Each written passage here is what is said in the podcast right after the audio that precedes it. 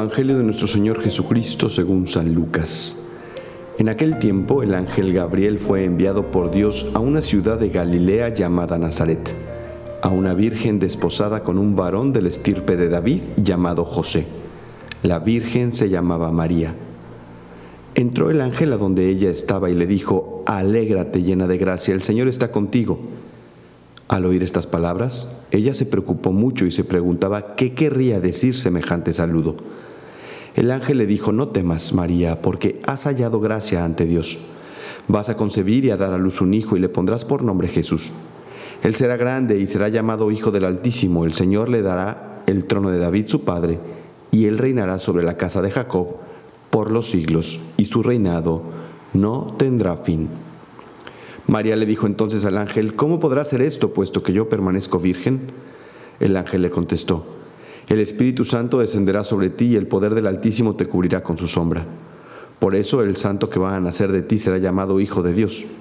Ahí tienes a tu parienta Isabel, que a pesar de su vejez ha concebido un hijo y ya va en el sexto mes la que llamaban estéril, porque no hay nada imposible para Dios. María contestó, yo soy la esclava del Señor, cúmplase en mí lo que me has dicho. Y el ángel se retiró de su presencia. Queridas familias, queridos amigos de ¿Qué haría Jesús? Hoy, 24 de diciembre de 2023, nos despertamos con las siguientes noticias del mundo. Continúa la guerra entre Ucrania y Rusia. También em, pues hay una guerra en, justamente en el lugar en donde Jesús nació, entre judíos y palestinos, que conmocionó al mundo y que pues sigue el conflicto. También pues ya se ha bajado la emergencia del COVID-19, pero surgen por ahí en el mundo algunas otras alertas.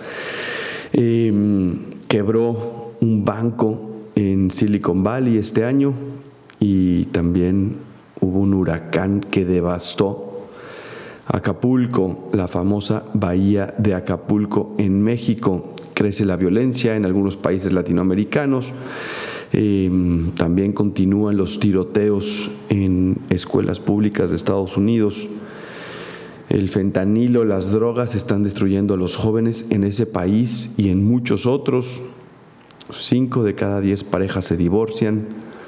Suben los índices de suicidio en el mundo, suben los índices de depresión y ansiedad en los jóvenes. Y hoy, 24 de diciembre de 2023, es otra vez Nochebuena y celebramos la Navidad.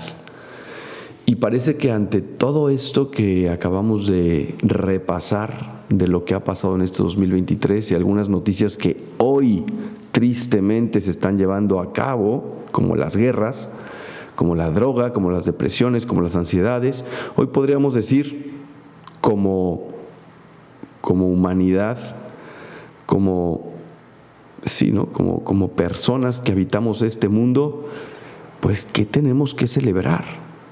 ¿Qué tenemos que celebrar ante este mundo tan caótico, este mundo tan violento, este mundo que vive tan aprisa, este mundo que está hundido en la tristeza? ¿Qué tendríamos que celebrar esta Nochebuena? ¿Qué tendríamos que celebrar esta Navidad? Y la verdad es que tenemos mucho que celebrar. Precisamente eso es lo que tenemos que celebrar Hoy, este 24 de diciembre, como todos los 24 de diciembre, como todas las nochebuenas que han sucedido en la historia desde que Jesús vino hasta esta Nochebuena que vamos a celebrar hoy, pues nos recuerdan precisamente eso, que nosotros solos no podemos, que nosotros solos no somos la solución, que nosotros solos la regamos, nos equivocamos, somos frágiles, somos débiles. Estamos hechos de carne y hueso y un pedazo de pescuezo, como decía mi abuelita. Y por lo tanto, no nos podemos dar la salvación. Es que vean cómo estamos. Seguimos, seguimos peleándonos, seguimos en guerras, seguimos sin podernos dar la felicidad nosotros mismos, buscamos las diversiones, buscamos eh, metodologías, buscamos eh, en la ciencia y buscamos en la filosofía y buscamos en tantas realidades la felicidad y es la Nochebuena del 2023, la tecnología está en su auge, según nosotros, y estamos más tristes que nunca. Hay más depresión, hay más suicidios, hay más ansiedad, hay más soledad, hay tristeza. ¿Por qué? Porque no podemos solitos. Y esta Nochebuena Jesús nos dice, alégrense, así como le dijo a María, en el Evangelio que acabamos de leer.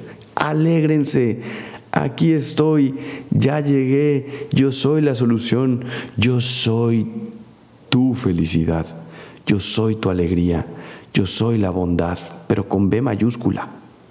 Yo soy la esperanza, pero no la esperanza que dan los políticos y que da el dinero y que da el bienestar humano, sino la esperanza con mayúscula. Yo soy el que te va a dar la vida eterna.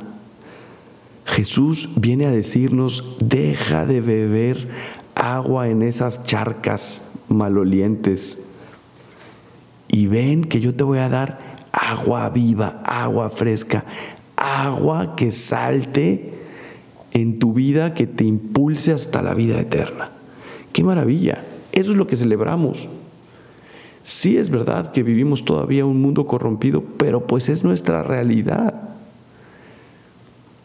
Pero hoy, en esta Nochebuena, Jesús viene una vez más a nuestros corazones, pero particularmente a tu corazón, arreglar tu vida, independientemente de las guerras, independientemente de cómo está el mundo, independientemente de las noticias tan tremendas que acabamos de repasar, viene a tu corazón y quiere arreglarte a ti quiere consolarte a ti, quiere amarte a ti.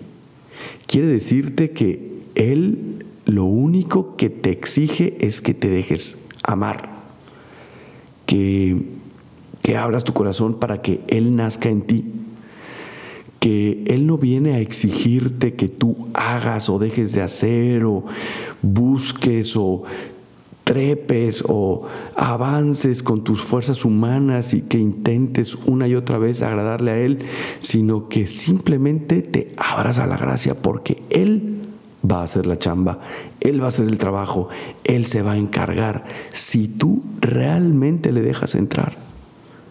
Ese es tu único trabajo, es lo único que tienes que hacer hoy, esta noche buena, decirle, así tengas 60 años, 40 años, seas un empresario muy importante o, una persona con muchas dificultades en su vida, con enfermedades o con mucha salud, alto, chaparro, flaco, gordo, feo, guapo, hoy Jesús dice, mira, así como estás, así te quiero amar.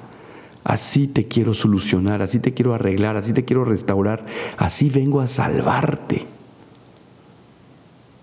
Y vengo a traerte la alegría, porque al final ese es el fruto de la fe de los cristianos.